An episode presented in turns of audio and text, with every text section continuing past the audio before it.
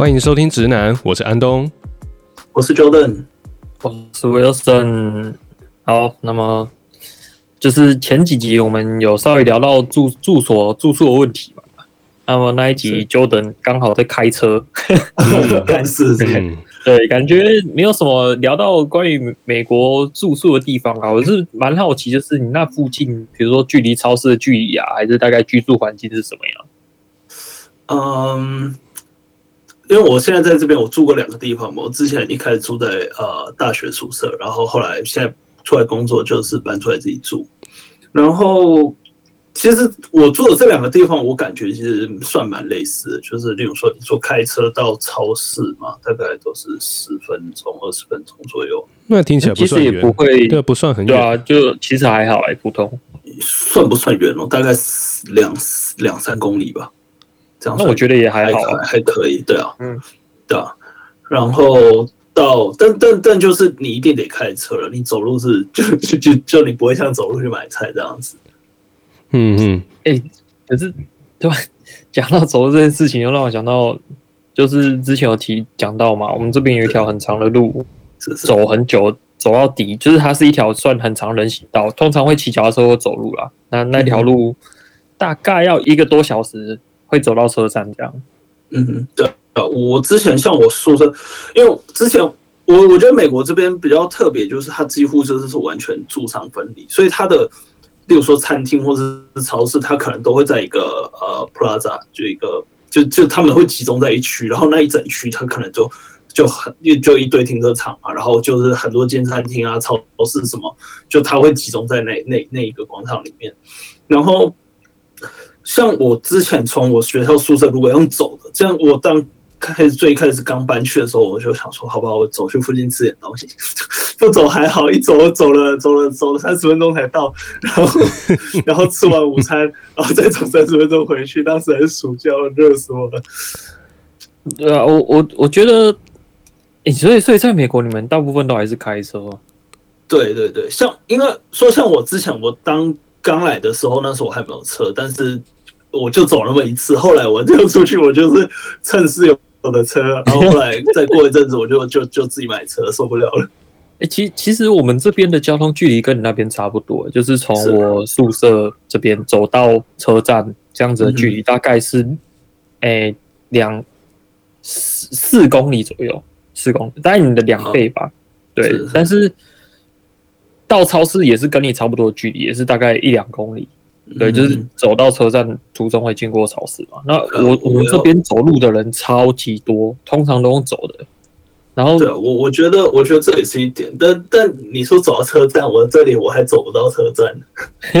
不是，是我我这边认识超级多人都很都会愿意从我宿舍这样一路走到车站，花一个多小时。我也不知道为什么。就很多人会这样做。我我觉得，我觉得其实这这这有一点还是跟就是你整整体的，就是交通设计有关系吧。就是它那个路适合走路走起来舒服，就是例如说你你不会走路的时候不会被什么汽车吓到什么之类的。就就反正它它如果分开规划的好，其实我觉得。像我自己，我也会想要走路，但是像 我之前那边的，真的没办法太远了。也，我因为我们我们这边走路大概像你刚才在讲半个小时左右，其实啊，你去问很多人，他们会觉得就是走路半个小小时这样子的距离，对他们来讲是正常，没有到很远，但是正常的走路时间对他们来讲是是是可以，就是就是要要要看啊，就是。像应该说，像我去我去买菜，我就不会走去。可是像例如说，有的时候从从从我那边走到这个我那边学校网球场，可能也差不多是同样的时间，我就会用走的，因为我就是预期我是要去运动的嘛，就走走走点路就还好。但是如果要去买菜，要扛一包东西回来，那就不太可能用走。那公车呢？呃，之前我们学校那边有公车，还蛮方便的。现在我住的这个地方。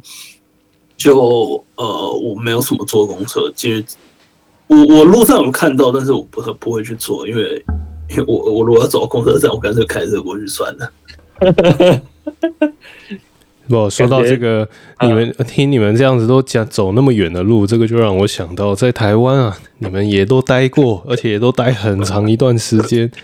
骑摩托车、啊，对，骑摩托车。但是因为你们都是在台北，你知道在南中南部啊，有一种很奇特的现象，就是大概在在不不远处，可能一百公尺的街角处，那一百公尺在台北的距离来看的话，就是哦，你下去，然后就稍微走一下就到了嘛。就像我们走下去，然后到全家或到 Seven 那个距离，但是在中南部是要骑机车的。我就硬要骑机车，对，一分钟要骑。哎、欸，对对对，就是我我后来有整稍微整理归纳了一下我的观察，我有发现，只要是在呃，可能台北也有，但是就是只要是在那个一百公尺或者走路要超过一分钟以上的距离，那对于有机车人来说，那个就要太远。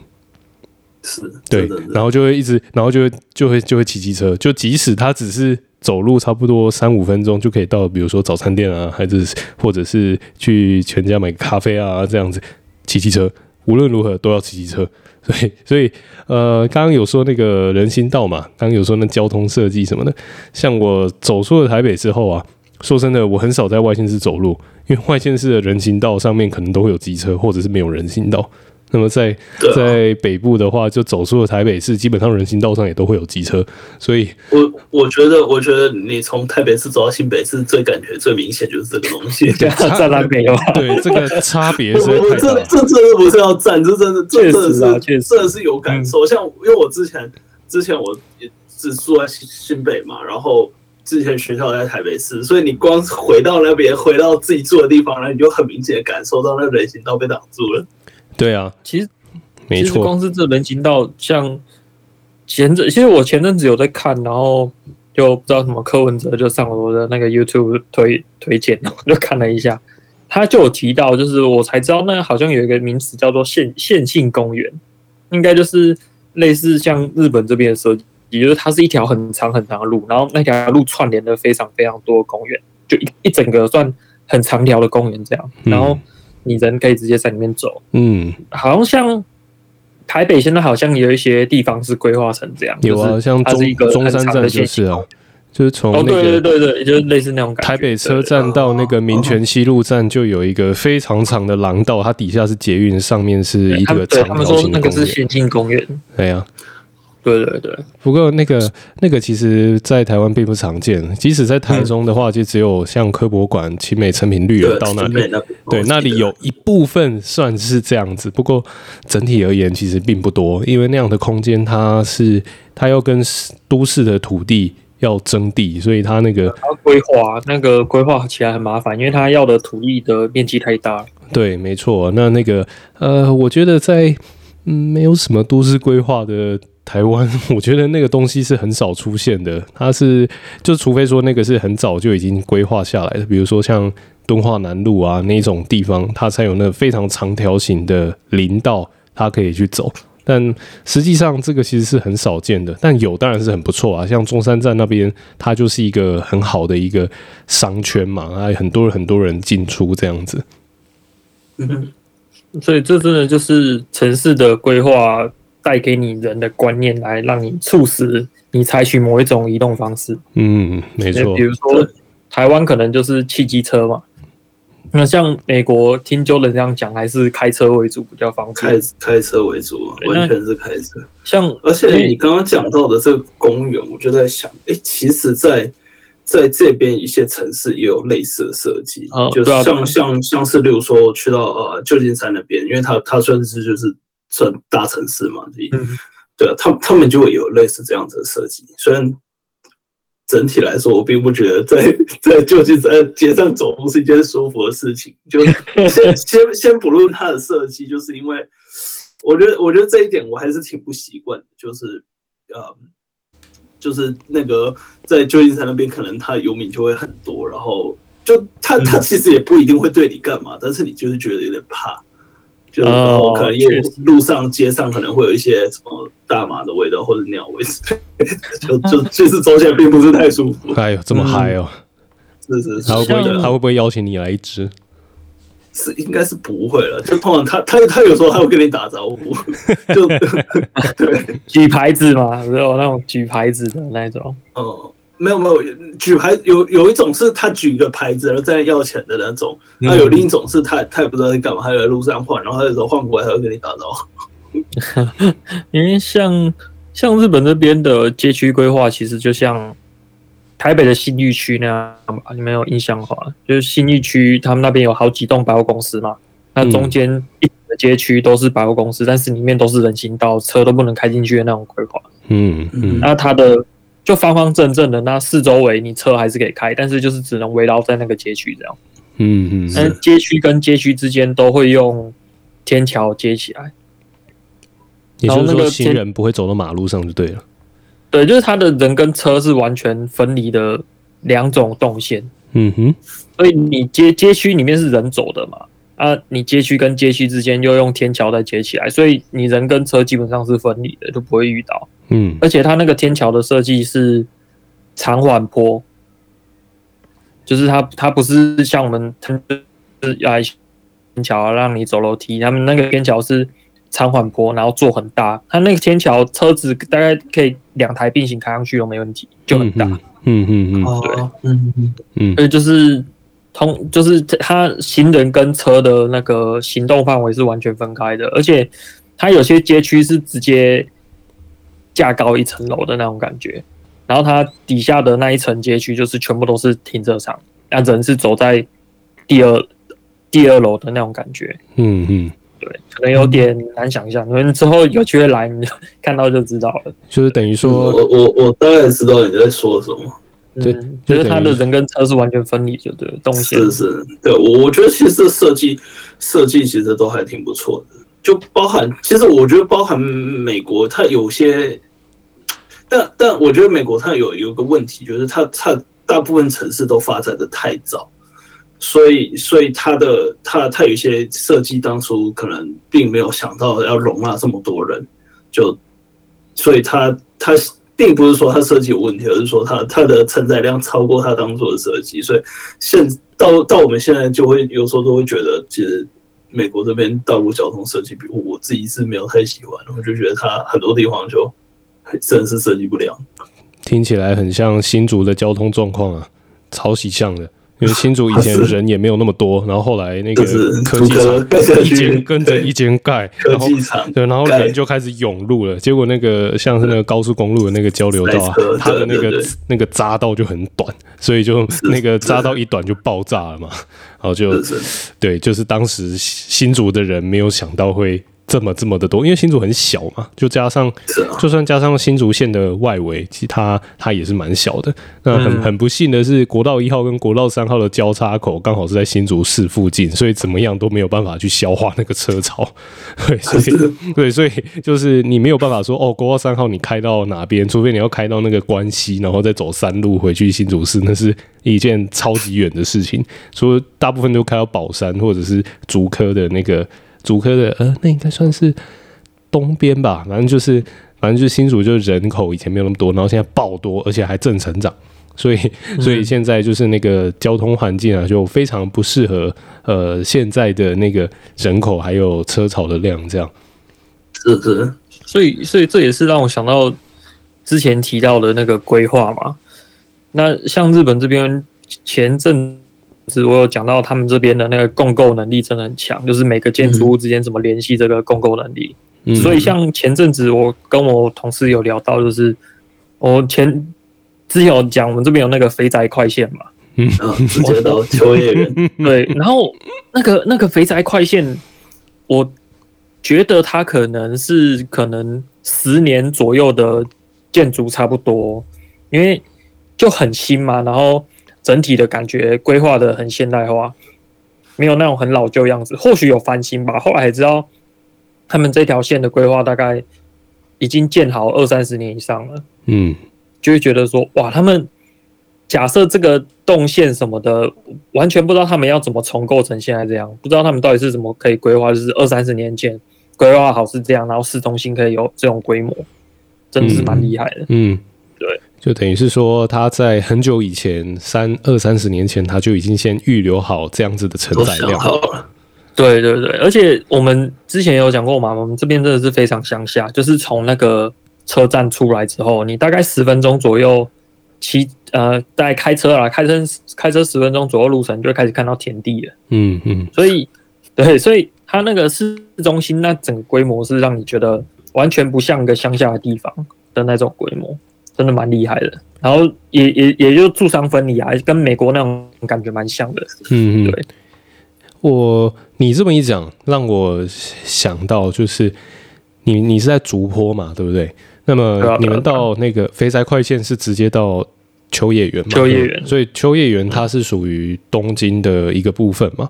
那你们那边其实会盖，你们会有那个那个专线，就是那个特快线，直接接到东京里面。当时日本政府应该是我在猜啦，应该是想要去分流那个东京的工作人潮，也就是说，他盖了一条快线。那这条快线你是说多快可以到秋叶原？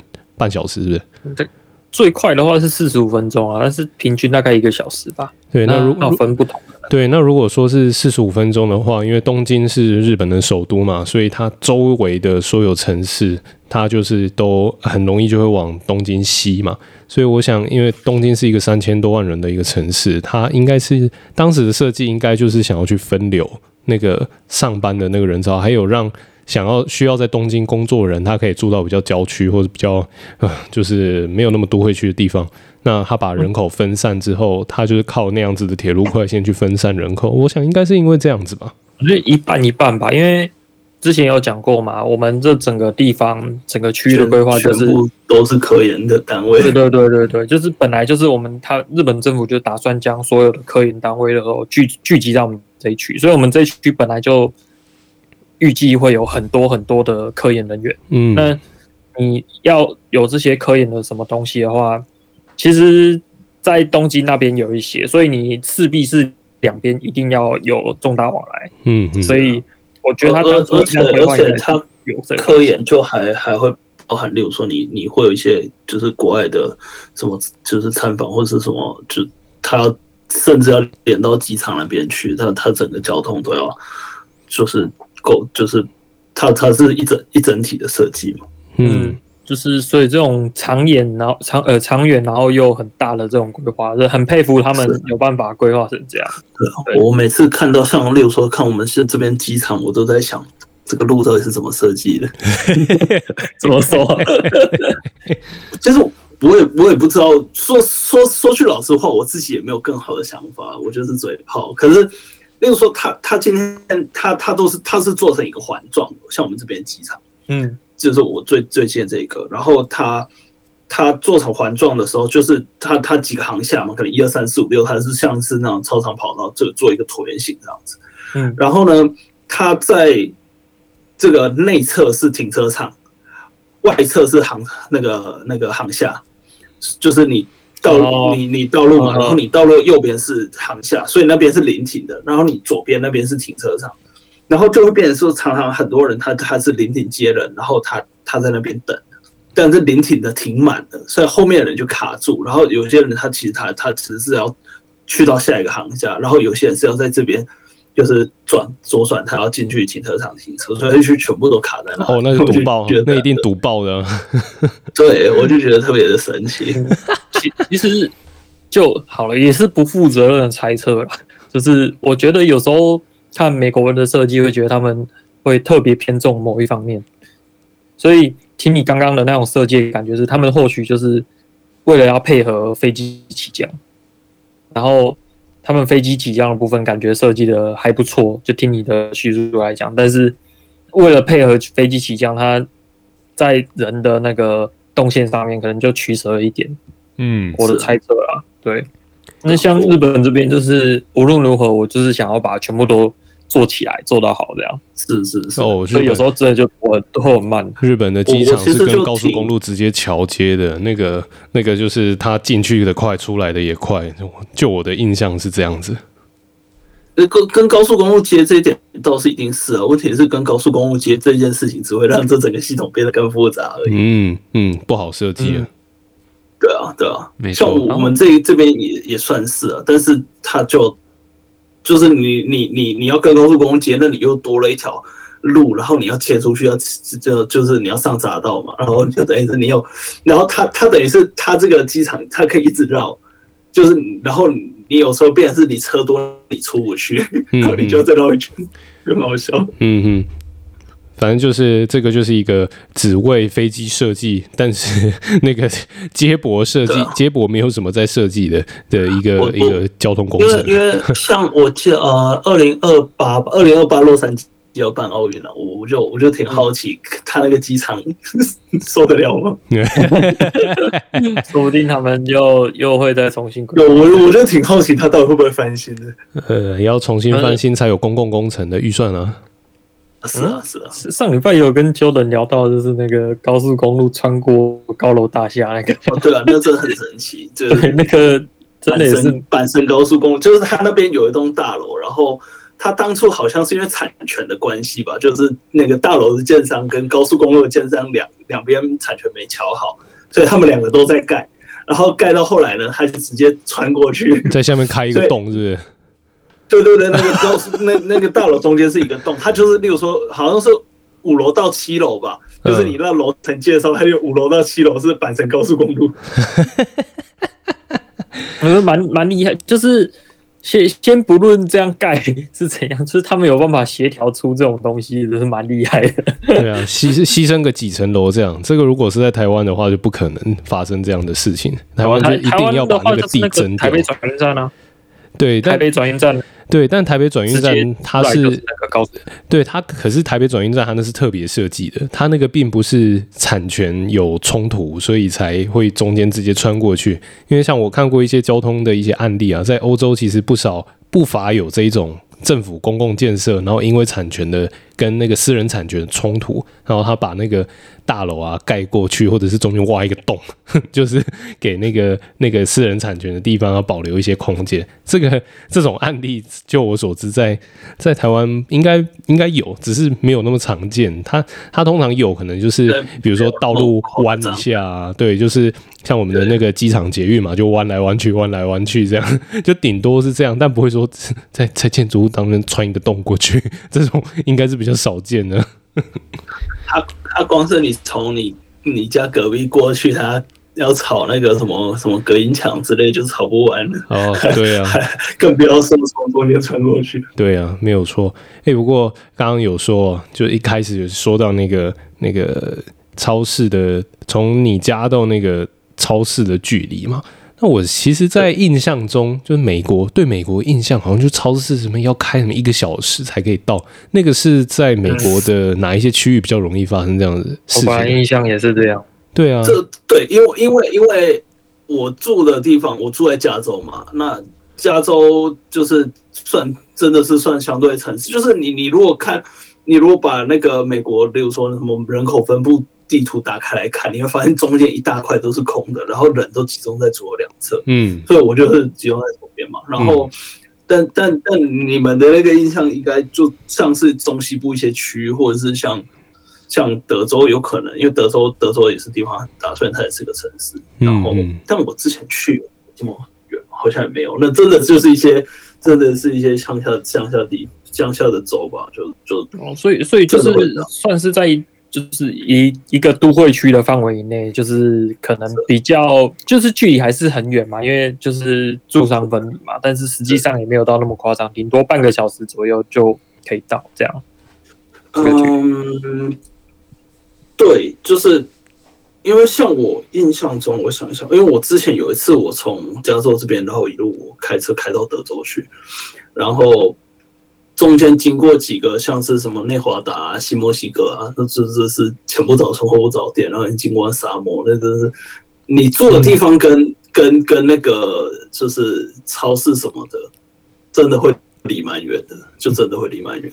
嗯嗯嗯。我那时候中间是住 Airbnb 嘛，然后从我去从那个 Airbnb 到超市，这真的可能要。我记得那时候要二十二三十，对，差不多要三十分钟，三四十分钟。然后，但是它它会有一些小商店，就有点类似台湾那种干妈店那种，就是它不是连锁，它就是也有可能是连锁，但反正就是个小商店，对啊，然后会卖一些基本东西，像这种冷冻食品啊，然后就是零食饼干那一类的东西会有，但它就不是不是超市，它没有卖生鲜的东西。嗯嗯，这个其实。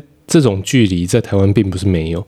我之前在嘉义县有一个地方叫大埔乡，我去那边做一些专案嘛。那那个大埔乡其实它就是在那个曾文水库、曾文溪的中上游地方，它是一个乡镇，然后那也是一个水源保护区。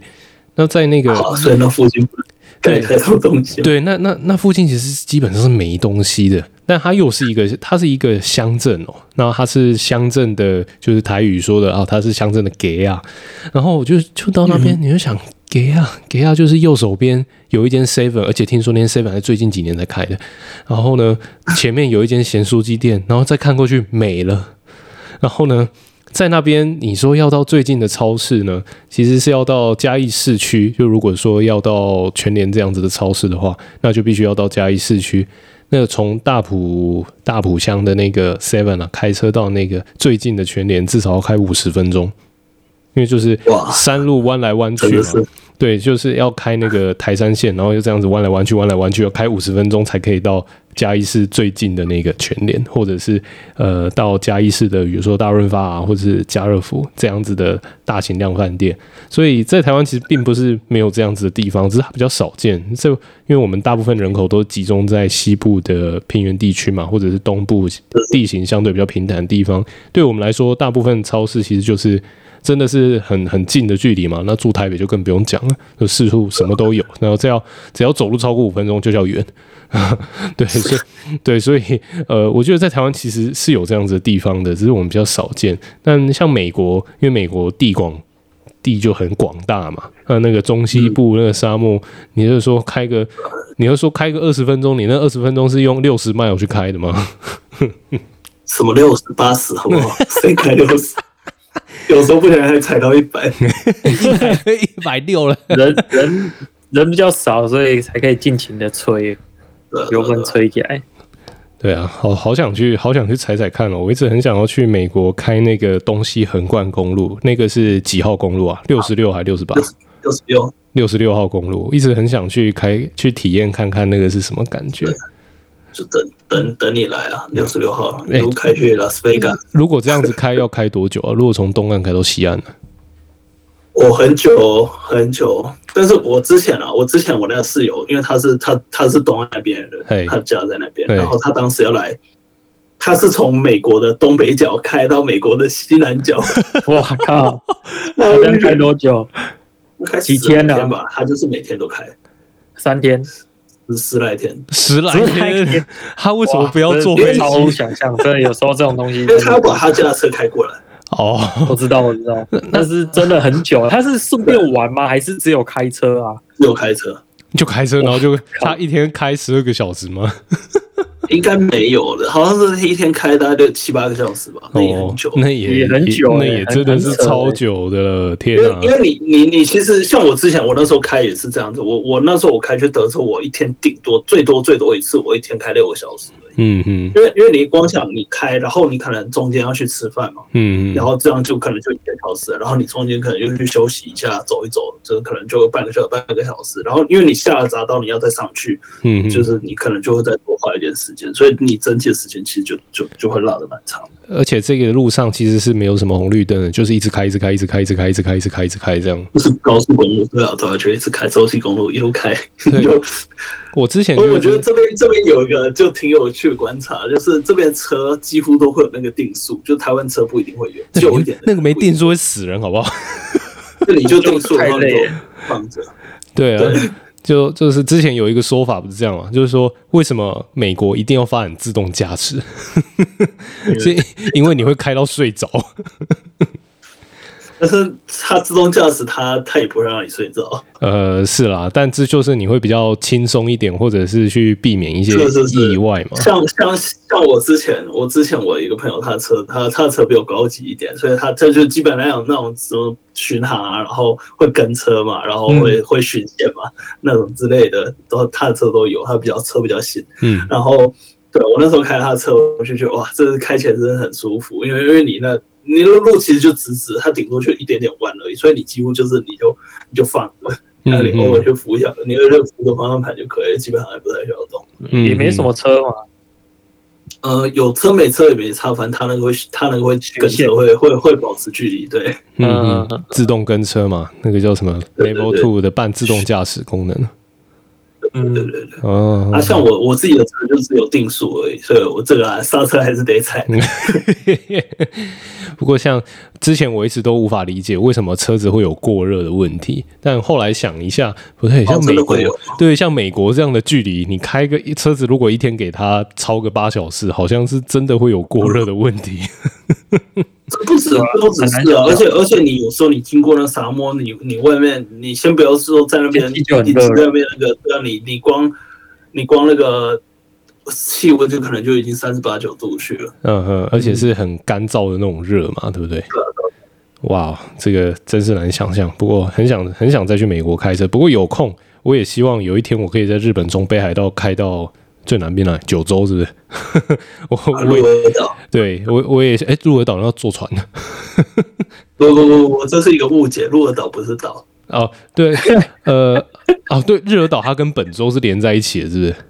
鹿儿岛它就是一个县，在九州九州那个南边，对，它它就是个名字而已。哦，就跟就跟吉祥寺不是一间庙。对啊，我之之之前在冲绳旅游的时候，我就看到一个一台 Subaru 的车子，旅行车，然后它的那个车牌又挂札幌，我就想说，哇，这里离札幌多远啊？对，他就坐飞机也要坐个两三个小时以上才会到的地方，那超级远的。不过他那不知道怎么开到那，超强。冲绳跟札幌不止不止两三个小时哦。呃，坐飞机应该要四个小时吧。对对啊，就看他们之前东京的学生，如果要那个毕业旅行的话，他们整个坐飞机出团，对，然后就跑去冲绳，这样真是太有趣了，就跟我们都去垦丁一样。呃，对啊，对啊，而且他们是坐飞机直接出去，我们就坐个游览车就到了，他们坐飞机，然后就然后就看到那个 ANA 啊，他那个哎那个日本国航啊，然后就一排学生在那边哇，然后他们全部都上飞机，好像那台飞机他们包机一样，就觉得很。所以他们的国内线才会这么发达，因为他们。土地比较大，对对，狭长啊，就是日本的土地真的是非常的狭长。可是日本的东西的距离，如果以单一个岛来看的话，其实都蛮近的，就是到海边的距离都蛮近的，就跟台湾很像。没错，嗯嗯啊，好，今天真的也是聊了不少的关于美国、关于日本啊，还有一点点台湾，就是走路五五分钟，呃，不超过三分钟就要骑机车的这个距离，就是就是算很远的。那我们之后也还会再带来更多生活上的一些聊一聊。那如果听众你有兴趣的话，欢迎来到我们直男的 Podcast 来留言，或者是给我们五星的好评。那我们今天节目就到这边，大家拜拜，拜拜。